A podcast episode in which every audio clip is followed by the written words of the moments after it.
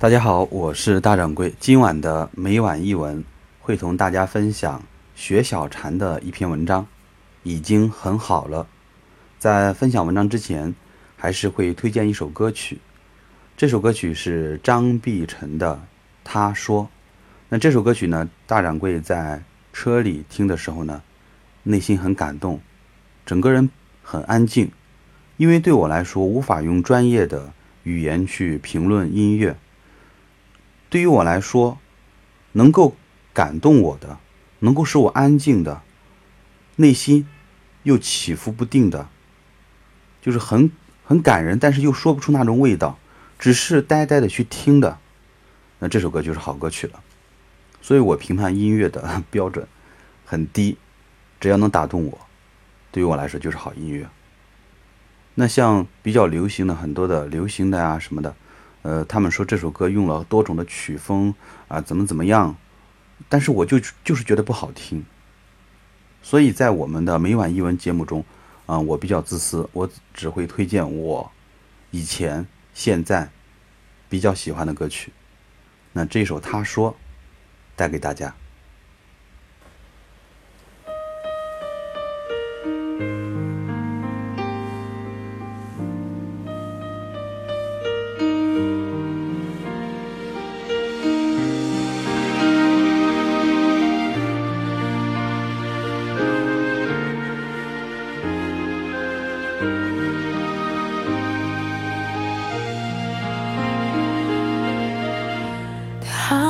悄悄地来过，他慢慢带走沉默，只是最后的承诺，还是没有带走了寂寞。我们爱的没有错。只是美丽的独秀太折磨。他说无所谓，只要能在夜里翻来覆去的时候有寄托。等不到天黑，烟火不会太完美，回忆烧成灰，还是等不到结尾。他曾说的无所谓，我怕一天一天被摧毁。等不到天黑，不敢凋谢的花蕾，绿叶在跟随，放开刺痛的滋味，今后不再怕天明。我想，只是害怕清醒，等不到天黑，烟火不会太完美，回忆烧成灰，还是等不到结尾。他曾说的无所谓，我怕一天一天被摧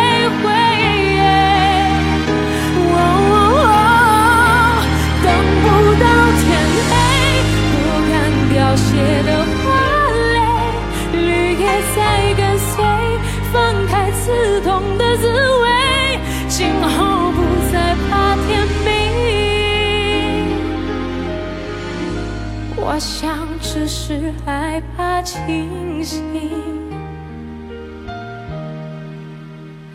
不怕天明。我想，只是害怕清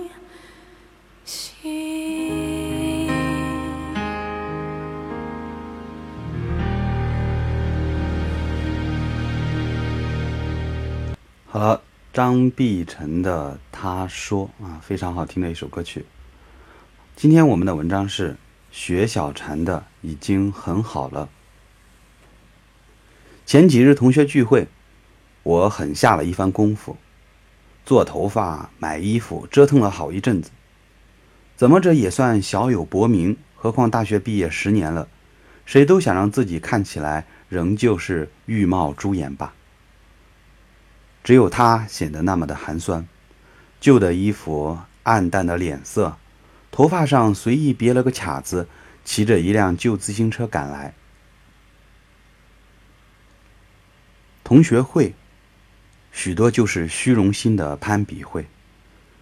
可是他仍然来了，带来了自家树上结的石榴。他说：“这是他和他恋爱时种下的石榴树，如今都结果了。”大家都知道她的情况，她下岗了，丈夫又出了车祸，她一个人打几份工，甚至晚上还要在歌厅的卫生间旁为他人递热毛巾赚钱。我们曾遇到过，我是消费者，他是那个递毛巾的人。聚会上，我们都在抱怨，怨天怨地，怨社会不公平，怨房价太高，怨工资太低，怨生意不好做。发了财的人说：“现在那些做生意的都不是好东西，当官的显摆自己有多大的权力，平头百姓则假装着清高，说反腐倡廉。只有他一个人静静的笑着，守着那几个大红的石榴。他没有抱怨，而是劝我们多吃菜呀，看这菜多好，糟蹋了就可惜了。我问他：你怎么能这么平静呢？他说：“已经很好了呀，已经很好了。”是啊，他说：“你看，我下岗后马上就找到工作了，孩子很听话，丈夫的身体也越来越好了。丈夫说，如果再送晚一会儿，他就没命了。而他现在还在我身边，这多好啊！还有，你看，我们老板还放我假让我来参加同学会，我又能看到大家了，多高兴！”我惊呆了。原以为他会像祥林嫂一样诉着苦，抱怨上天对他是多么不公平，但他非但没有，反而要感谢生活赐予他这么多，而我们一直觉得生活给予我们的太少，一直在索要，却总是觉得不够，于是郁闷，不快乐。已经很好了，这是一句佛语啊，有禅机。我看着他有了淡淡皱纹的脸。看着他那淡定的笑，我终于明白，即使抹上世界上最高级的护肤品，也无法拥有这样的快乐。这是学小禅的，已经很好了。这篇文章给了一种知足的心态在里面，这让我想起大掌柜今天晚上发生的事情。今天晚上，老婆有一个同学聚会，但是小豆豆就在家里面。我也有一个聚会，在公司。那么我们两个在不同的地方。我给他打电话，我给我老婆打电话说：“啊，记得九点之前回来。”我老婆显得很高兴，因为我可以很放心的让她去参加同学会。我说：“你早点回来就可以。”然后当老婆回来的时候呢，他会给我一个大大的拥抱和亲吻。这对于我来说已经是很满足了。因为孩子在家，然后我能允许他出去。他自己心里是想着，我要我想出去参加同学聚会，但是要带孩子，啊，不知道老公会不会同意，但是我还是会同意的，因为我是一个通情达理的人嘛。本来是很正常的一个同意，会带来对方的一个惊喜。那对于双方来说，其实都是一个很美好的结局，已经很好了。就像薛小船说的这样子，我们走在马路上，不会有人突然从背后敲我们一棍子。所以有一个外国人有时候说的非常好，他说：“你知道吗？中国中国的治安真的非常好。”我可以十二点的时候在大街上到处的晃荡，不会受到侵害。我说，有啊，也有啊。他说，你知道吗？那些报纸报道出来的，往往是一百万人中可能有一个或者怎么样这样极端的事情发生。如果我们要看到日常的生活的话，我们会发现中国的治安真的是非常的好。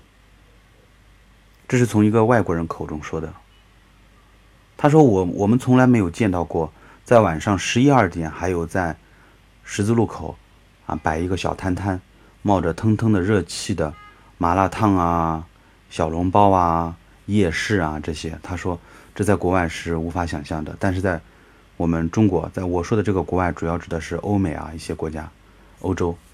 他说没有，到了晚上是没有这样子的，但是在中国却很奇怪，到了晚上的时候，我们就能在。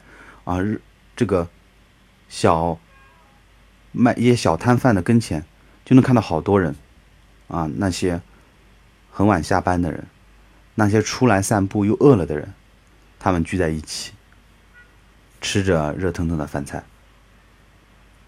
已经很好了。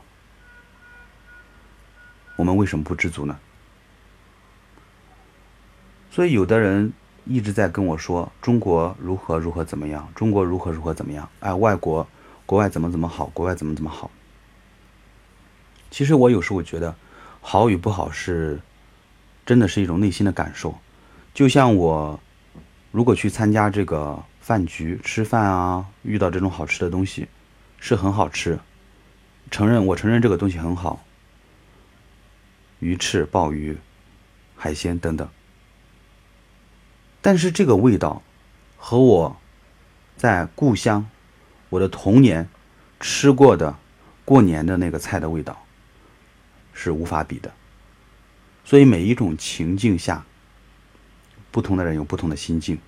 那么我们是需要时时的回到过去，我们的心要回到过去来检醒自己现在，这样子我们才会不断的更新着。然后我我有时候把人比作一台电脑，我们不要不断的更新升级我们的软件。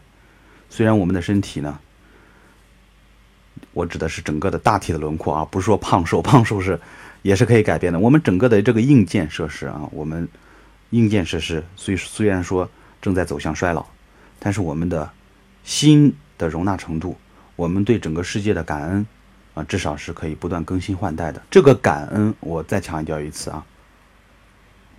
你看我这里 有点说教的气氛了，好沉闷呐。换一种说法吧，我我其实很最讨厌的就是感恩这个词，因为很多的这个成功学呀，一旦讲成功学，它必然先让你感恩，或者讲其他的营销课程会先让你感恩。我觉得这是一种非常低劣的推销手段，他让你在这个会场上哭得稀里哗啦，然后就认为他的演讲非常成功，像打了鸡血一样啊，为公司卖命或者怎么样子。工作的责任、工作的职责本来就是我们的一种互相的、双方的有权利也有义务。你呃有工资，当然有我们的付出，这是嗯用不着用感打感情牌，就是要打啊！大家一定要为了某个某个成功的，为了一台成功的这个怎么样去努力奋斗啊，不惧挫折等等这些。就像传销一样那样子，但是传销其实我们如果表面看来，传销好像很励志，让每一个人不要放弃，但他的大方向是错的。然后还要让你感恩，感恩这个社会带给你的每一样东西，所以你要努力让自己变成富有。富有不是外在的，富有是内心的，内心的富有他会看到夕阳而感动。如果步履匆匆的人看到夕阳或者看到满天的繁星，那他心底可能就是这样瞄一眼，然后就走了。他没有思考这个环境，没有思考他自己到底要去走走向哪里。当坐拥百万、坐拥千万的时候，我有时候开玩笑，马化腾、腾讯的老总或者是百度的老总，如果和我同样坐在一条船上，或者同样在一个小咖啡厅喝咖啡的时候，那么他们的心境和我肯定是完全不不一样的。我可以有两小时，我完全不想任何事情。可能他们就没有那么多时间，他们要想着几十亿的大单子，而我想着晚饭要吃什么，已经很好了。每个人都是个体，每个人的生活方式都不一样，每个人的人生经历将来也不一样，已经很好了。但同时也要记住一句话：一切都会过去。我们明天见，我是大掌柜。